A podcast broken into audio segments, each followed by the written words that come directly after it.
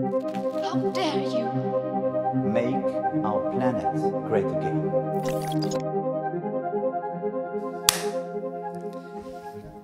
Est-ce que vous avez déjà entendu parler de l'Androcène, l'ère de l'homme? C'est le sujet de cet essai coécrit par Sandrine Rousseau avec Adélaïde Bon et Sandrine Roudot, récemment paru et intitulé Par-delà l'Androcène. La députée écologiste de Paris, d'Europe Écologie Les Verts et de la NUPES est notre invitée. Bonjour Sandrine Rousseau. Bonjour. Comment allez-vous? Très bien, merci. Alors pourquoi parler euh, d'Androcène plutôt que euh, d'Anthropocène? Et c'est quoi d'ailleurs exactement pour vous euh, que l'Androcène? L'Anthropocène, quand on parle d'Anthropocène, ça dit rien des rapports sociaux, des rapports de domination. C'est comme si tout le monde était égaux devant les- la destruction de la planète, c'est pas vrai? C'est-à-dire qu'il y a des rapports économiques, des rapports sociaux, des rapports sociétaux, des rapports de domination à chaque fois. Et c'est ça qui génère l'androcène. Et euh, ceux qu'on retrouve en haut de la pyramide, eh bien, euh, ce sont ceux que notre système de valeurs euh, considère comme des héros, c'est-à-dire des conquérants, euh, des, hommes qui sont des grands stratèges de guerre. Pour moi, une des figures de cet androcène aujourd'hui, c'est par exemple Elon Musk. Mais ce que je veux dire, c'est que derrière cela, en fait, on a construit une société de profit, une société pour faire du profit, qui est accumulée dans, la, dans les mains de quelques-uns et au détriment de tous les autres. On cite euh, un chiffre dans le livre qui est que euh, les dix hommes les plus riches euh, au monde possèdent autant que toutes les femmes d'Afrique, par exemple. Mais dans ce cas, pourquoi ne pas parler de capitalocène, justement, si c'est la question des rapports d'exploitation Parce qu'on peut se poser la question en quoi l'Androcène est finalement différent du capitalisme, capitalisme qui justement s'est construit et s'est développé euh, sur la domination euh, d'impérialisme dominé par des hommes blancs, euh, ce que désigne en fait l'Androcène. Parce que ça masque encore une fois la position des femmes de dire le capitalocène. C'est-à-dire que dans ce système-là, euh, le corps des femmes a été euh, mis à une place qui est une place de, reproduction. Euh, on a cherché par tous les moyens à contrôler ce corps des femmes et à les déposséder de richesses ou d'accès en fait au système de développement, de croissance, etc. Aujourd'hui, dans nos pays à nous, les femmes sont un peu mieux placées, mais même si on regarde les différences de patrimoine entre les hommes et les femmes, il y a une différence extrêmement nette. Donc en fait, euh, finalement, euh, quand on regarde aussi euh, les polémiques, quand, on regarde l'histoire du barbecue de la viande, on est pour moi typiquement dans quelque chose de l'anthropocène. C'est-à-dire qu'il y a une notion presque identitaire euh, derrière cette destruction de la planète euh, via la consommation de viande et quelque chose qu'on ne veut pas revoir. Donc le système de l'androcène, c'est un système qui est fait d'oppression, qui a colonisé tous les esprits, y compris ceux des femmes. hein. Enfin, je veux dire, c'est c'est ce qui génère euh, notre société de consommation, le capitalisme, etc. Et qui à la fin nous envoie dans le mur. Et la question, c'est comment on renverse ces rapports Eh bien, en appuyant sur les points sensibles de cette société, sur les points de blocage au sein de cette société. Et c'est pour ça que ce nom euh, permet aussi d'en dénouer quelques-uns. Mais est-ce que c'est pas déjà ce que désigne le mot euh, patriarcat? Enfin, en quoi est-ce différent vraiment du patriarcat? Est-ce que c'est pas un autre mot pour désigner la même chose? Non, parce que l'androcène, c'est au-delà de ça. C'est un système qui, euh, à la fois, est patriarcal, mais qui est aussi euh, fondé sur des bases racistes, qui est fondé sur des bases coloniales, et qui, tout cela détermine une hiérarchie sociale, une exploitation des uns et des autres, des unes et des autres, par quelques-uns, et qui, encore une fois, euh, est en dehors des limites de la planète et auquel on- est obligé d'adhérer. Enfin, pour moi, euh, Mm. une des, un des gros mensonges, par exemple, de cette androcène, c'est la question du pouvoir d'achat. C'est-à-dire qu'on dit, euh, vous aurez le pouvoir en achetant.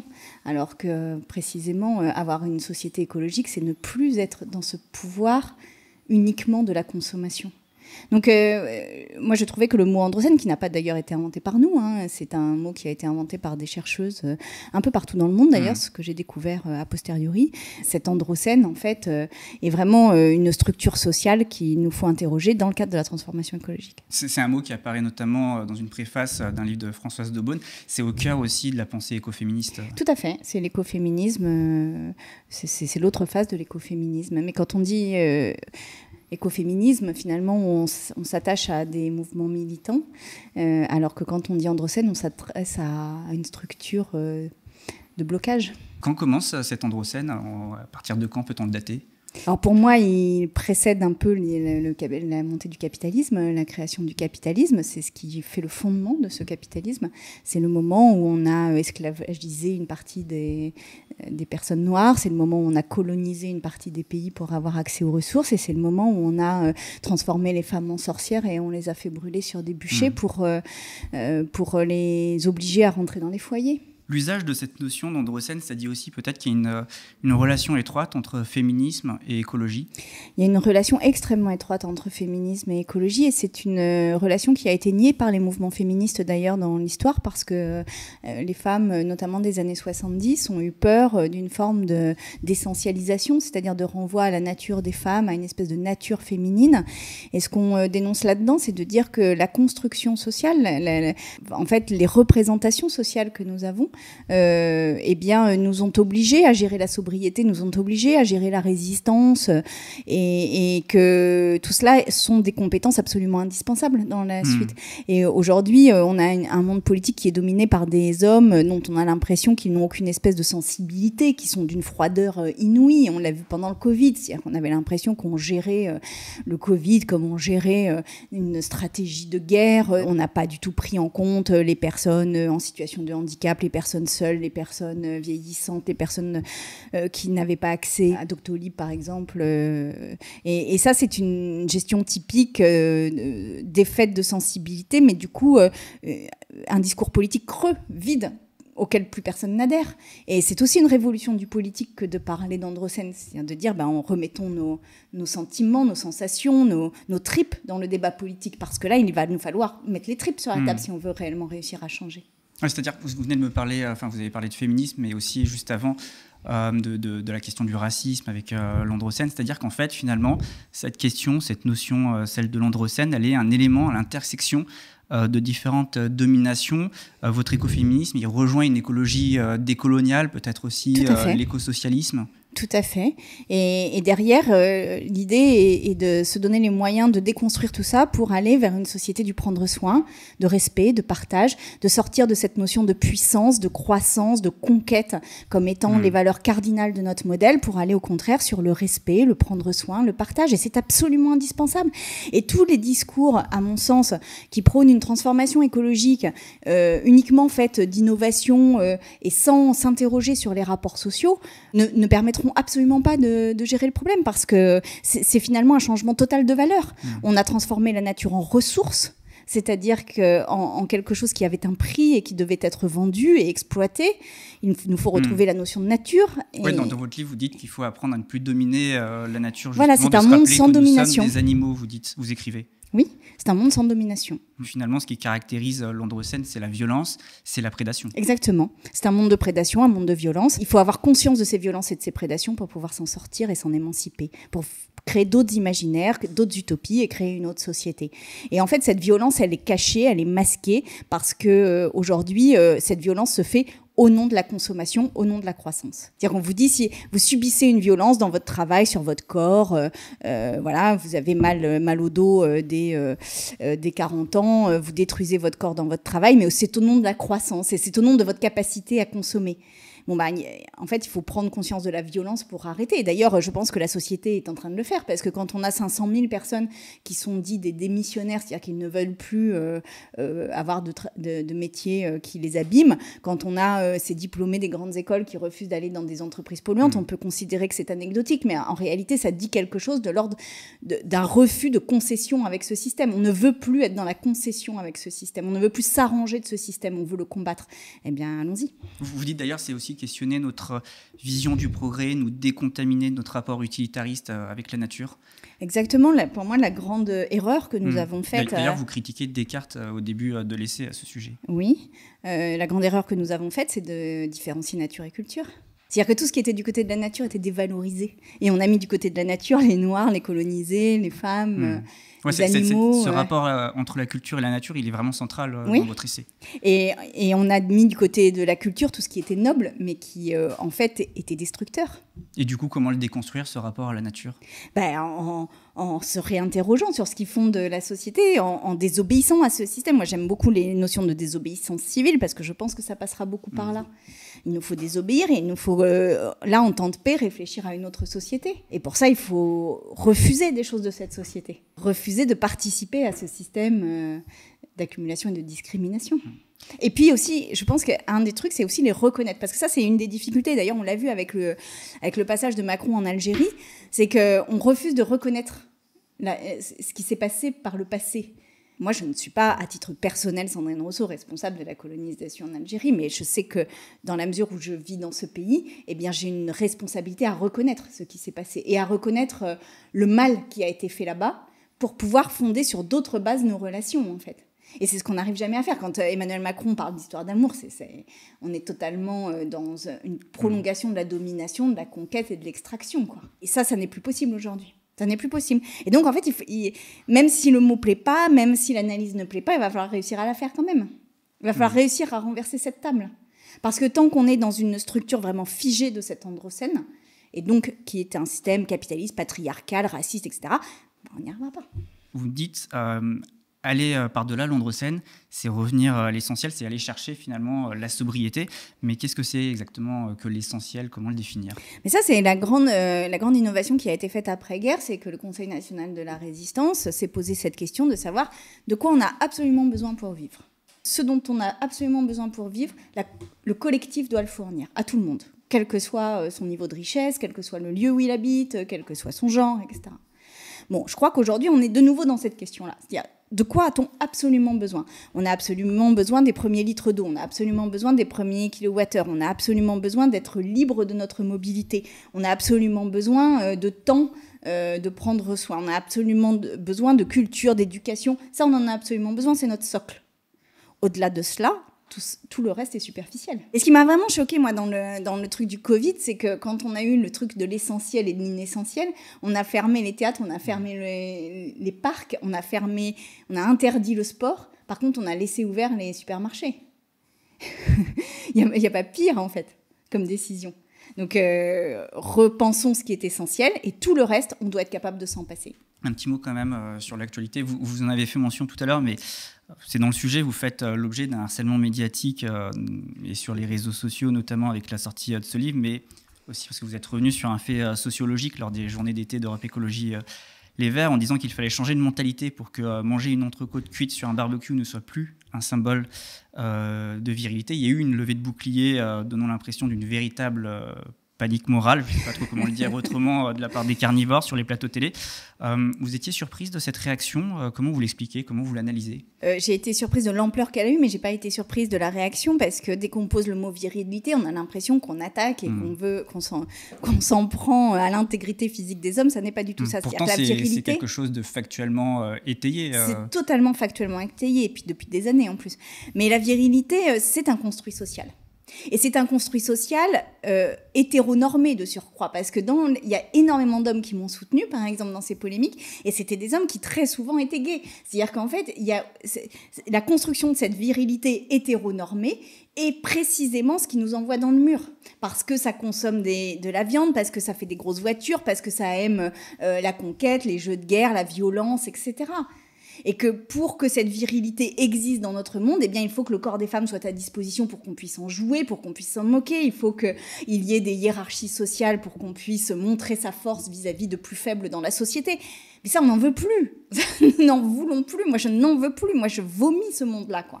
Donc en fait, euh, tous ceux qui m'envoient des photos de steak euh, avec une espèce d'apparence, en général ils sont torse nu avec des gros biceps et ils me montrent leur virilité, je vous dis mais euh, lâchez-la votre virilité, vous serez bien plus heureux. Hmm. dans un monde d'égalité. Elle ne vous identifie pas, en fait. Ce qui vous identifie, c'est euh, au contraire euh, la, capacité que vous avez à nouer des relations sociales, de réfléchir. De... C'est ça qui vous identifie, c'est pas hmm. votre virilité. Jamais. Parce que je, précise quand même pour ceux qui nous regardent et qui peuvent encore se poser la question en quoi le barbecue serait chargé d'une dimension virile? Il y a des études qui le montrent. Les hommes euh, polluent plus en émettant notamment 41% de gaz à effet de serre en plus, il y a des études qui expliquent en quoi c'est une des études sociologiques qui expliquent en quoi c'est une expression de la domination masculine. C'est pas sorti de nulle part, vous l'avez pas sorti du chapeau comme ça, quoi.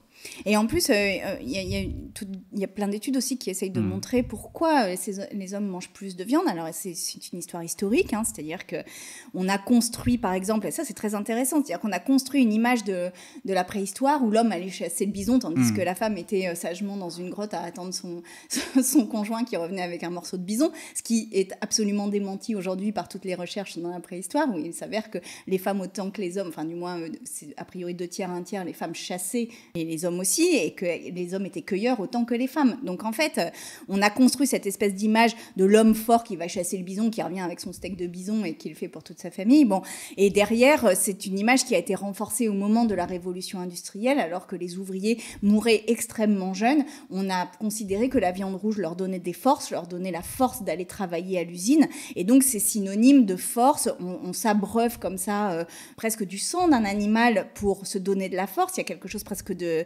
chamanique derrière tout ça. Et c'est aussi cela qu'il faut déconstruire, c'est-à-dire de se dire qu'aujourd'hui, euh, les protéines végétales ne, euh, permettent autant d'avoir de la force physique que de, des protéines animales.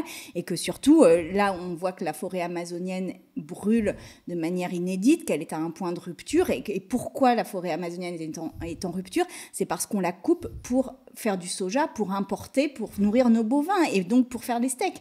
Donc voilà, c'est aujourd'hui toute, toute action individuelle a des, des, répercussions collectives. Manger un steak, c'est pas juste le plaisir de soi de manger un steak, c'est toutes les conséquences que ça peut avoir pour tout le monde et y compris pour les animaux qui sont euh, élevés dans des conditions qui euh, souvent sont extrêmement difficiles et tués dans des conditions les pires. Donc je veux dire, voilà, euh, manger un sexe, aujourd'hui il faut sortir d'une forme de plaisir comme ça, inconscient des conséquences, pour aller vers bah, des plaisirs qui soient davantage collectifs, bah, davantage partagés et davantage de respect. D'ailleurs là on est finalement totalement dans la démonstration de ce qu'est l'androcène. Tout à fait, absolument. Mais il n'y a, pas que cet exemple-là. On hmm. pourrait citer euh, une des polémiques aussi que j'avais eu à subir, c'était euh, la question des grosses voitures. Bah, Les hmm. grosses voitures. Euh, aujourd'hui, pourquoi on a une grosse voiture? Je veux On a une grosse voiture pour montrer qu'on est fort, qu'on est riche. Qui possède les grosses voitures?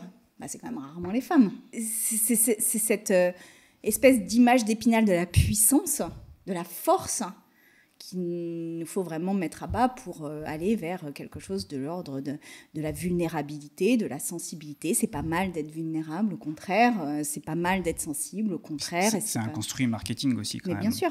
Notamment pour la voiture. Enfin, le, Aujourd'hui, la voiture est aussi euh, symbole de liberté, de lutte aussi contre le politiquement correct. Enfin, il y a un peu ce, message. Oui, mais comme la cigarette l'était à un moment. Hmm. Et puis on s'est détaché massivement de la cigarette parce qu'on a compris que ça avait des effets délétères. Donc euh, voilà, il n'y a, pas de, a pas de fatalité. Il y a une journaliste d'ailleurs, euh, Nora Boisouni, euh, je la mm. cite, qui l'explique très bien dans, ses ouvrages, Sexisme et Féminisme, qui, qui revient là-dessus justement sur en quoi ce sont des symboles de domination masculine et qui nous dit aussi ce que ça soulève d'un point de vue sociologique, mais aussi politiquement.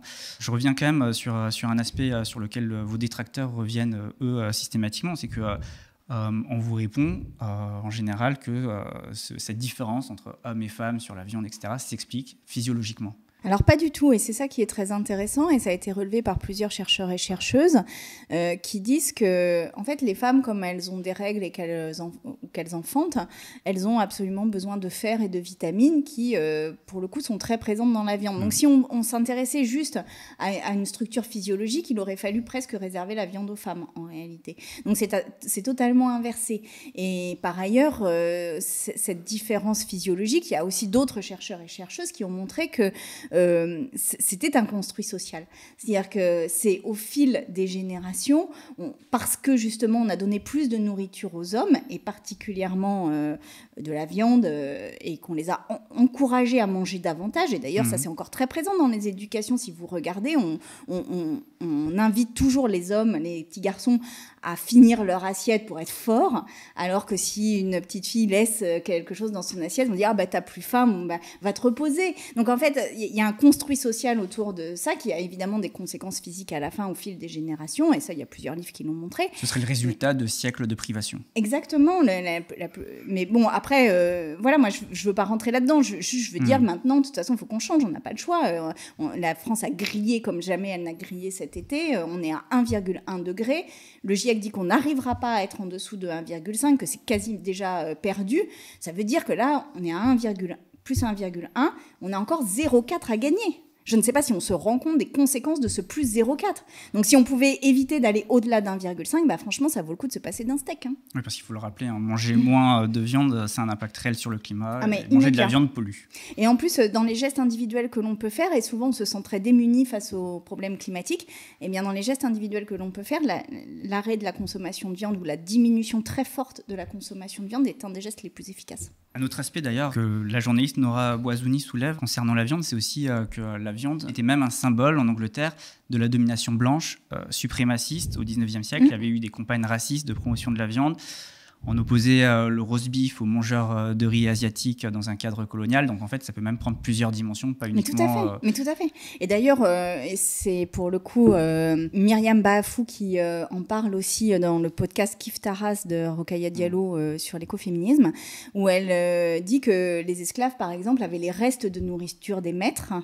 Et euh, elle fait un parallèle avec euh, aujourd'hui euh, le fait que dans les quartiers populaires, il y ait de la viande de très basse qualité, Hmm. Euh, incarnée par exemple par les kebabs, dont on ne sait même pas complètement de quoi sont faits ces cônes, et, et ce Hmm. sont des, des- des morceaux de viande peu, euh, euh, peu nobles. Oui, il y a un caractère social. Quoi, Donc en fait, il y a un caractère social à l'accès d'une bonne viande ou d'une mauvaise viande. Et donc, oui, derrière ça, il y a quelque chose de l'ordre de la Hmm. domination permanente, en fait. ouais. D'ailleurs, peut-être se demander si, si vous regrettez pas un peu euh, que le PCF, dont euh, le premier secrétaire euh, Fabien Roussel, euh, il n'a pas été très tendre avec vous il a été interrogé sur la question, que le PCF ne, s'empare pas notamment de ces questions, parce qu'il y a aussi un aspect social.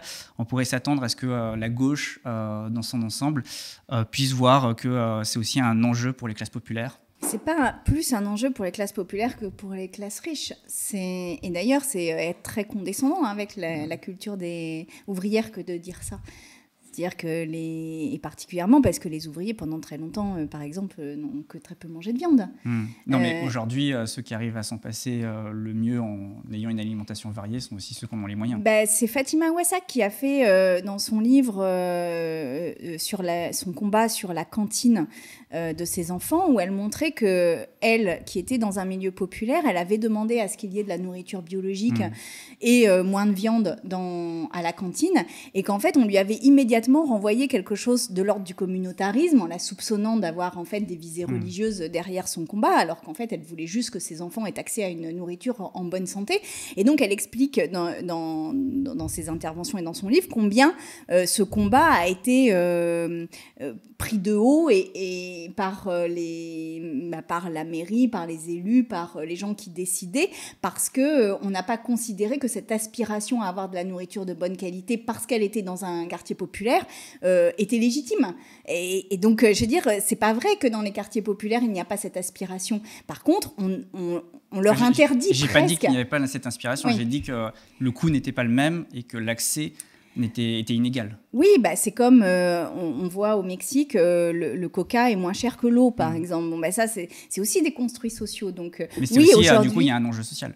il y a un enjeu social absolument majeur, bien sûr. Et ce que je veux dire, c'est qu'il y a la même aspiration. Par contre, il n'y a pas la même euh, réponse politique à ces aspirations. Il faudrait donc une éducation anti-sexiste de l'alimentation. Oui, antisexiste et puis euh, respectueuse. Et, et d'ailleurs, euh, il y a par exemple la mairie de Grenoble, là, Éric Piolle, qui a euh, proposé que tous les menus dans toutes les cantines soient d'abord végétariens et qu'en fait la viande était une option qu'on l'on pouvait Hmm. demander. Bon, ben voilà, ça, ça inverse en fait la norme. Et, et c'est bien ainsi parce qu'en plus c'est meilleur pour la santé. Vous avez foi quand même euh, en l'humanité, Sandrine Rousseau? Je vous pose la question parce que vous parlez de foi en l'humanité à la fin de votre livre. Euh, je vous avoue que depuis que je suis à l'Assemblée nationale, j'ai beaucoup moins foi qu'avant dans l'humanité parce que l'Assemblée nationale est un lieu absolument incroyable de déni des questions écologiques et de domination. Vous avez dit dans une interview que vous n'aviez jamais été aussi euh, éco-anxieuse que depuis euh, vrai. vous êtes élu euh, député. Et c'est vrai. Et je raconte toujours cette anecdote qui, pour moi, a été une anecdote euh, tellement révélatrice de ce qui se passait à l'Assemblée. C'est que, euh, alors que nous discutions dans la loi pouvoir d'achat euh, les articles sur le terminal méthanier de- du Havre, qui en fait fait venir du gaz de schiste américain, et qu'on discutait des articles permettant la réouverture des centrales à charbon, donc ce qui, sur le plan écologique, est le pire. Euh, eh bien, pendant qu'on étudiait ces articles-là, arrivait sur Paris le nuage de fumée des incendies de Gironde, ce qui fait que lorsque l'on faisait des pauses dans nos débats à l'Assemblée, eh bien, on avait les narines qui piquaient de, cette fumée des incendies de Gironde. Et pour autant, la majorité, enfin la minorité présidentielle n'a pas n'a pas revu sa position, c'est-à-dire qu'on était dans une schizophrénie totale, on était touché directement, physiquement par ces fumées des incendies, et on était incapable de revoir euh, nos textes, et on faisait le pire. C'est-à-dire qu'on appuyait sur l'accélérateur. Hmm. Et là, euh, quand on est dans ces moments-là dans l'Assemblée, on se dit que, bah, que ça va pas être facile, quoi.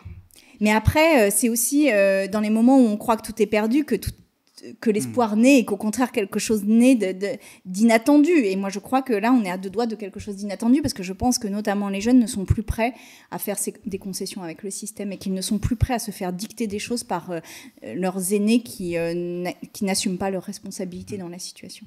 Emmanuel Macron a quand même fait un, enjeu de son quinquennat. Il a, il a, parlé de planification écologique à de nombreuses reprises pendant la campagne présidentielle. Ces ministres vont faire une formation, même avec une scientifique euh, du GIEC. Peut-être qu'on peut espérer euh, qu'il y ait un changement. Non, mais ils nous avaient fait la Convention citoyenne sur le climat, ils nous avaient fait euh, le rapatriement des chercheurs américains sur le climat, ils nous avaient fait Make Our Planet Great Again.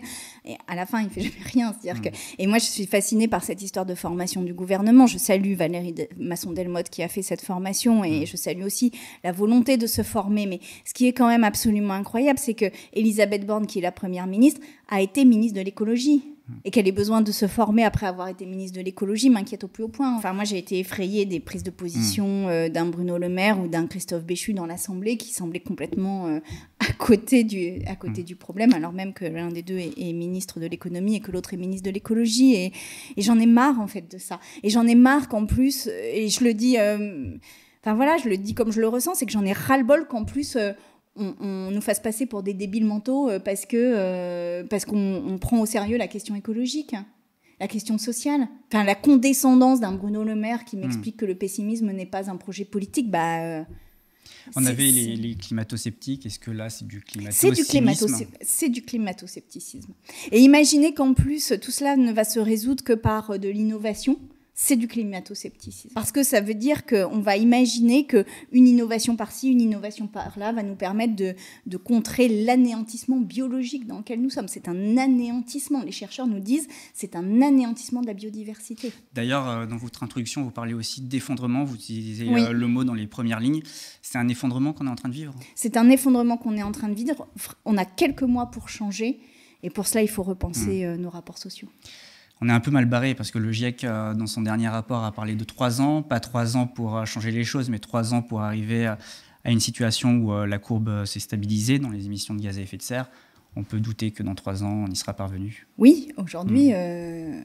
rien ne nous permet de, de voir l'avenir sereinement. Mais quelque part, l'avenir est entre nos mains et les quelques-uns qui nous dominent sont minoritaires. Si nous nous allions, nous pouvons tout renverser. Merci Sandrine Rousseau, merci d'être venue euh, sur le plateau euh, du Média. Vous le savez peut-être, cette saison, le Média change tout, presque tout. En plus euh, de certains de nos programmes historiques, vous aurez de nouvelles émissions en direct en fin de journée, mais pour y arriver, nous avons toujours besoin de votre aide parce que sans vous, nous ne sommes rien. Alors aidez-nous, partagez nos contenus, likez, n'hésitez pas à commenter, on vous lit. Parlez-nous autour de vous, abonnez-vous à nos réseaux sociaux, suivez-nous partout sur Internet et surtout devenez sociaux de la coopérative du Média. Merci encore Sandrine Rousseau d'être venue et bonne journée. Merci. you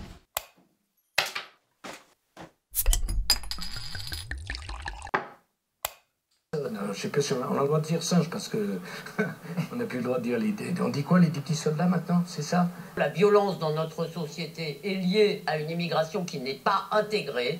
Donc là, t'es vraiment un énorme connard. Un délire homophobe, c'est pas grave. Week-end caniculaire. Macron a reçu le président des Émirats Arabes Unis. Ça me donne envie de gagner encore plus d'argent. Cette entreprise en profite. J'ai vu des chefs d'entreprise étrangers. L'horreur. Il fait ce pourquoi doit, à mon avis, être payé un politique. Très sincèrement, comme disait un de mes prédécesseurs, ça m'en touche une sans bouger l'autre.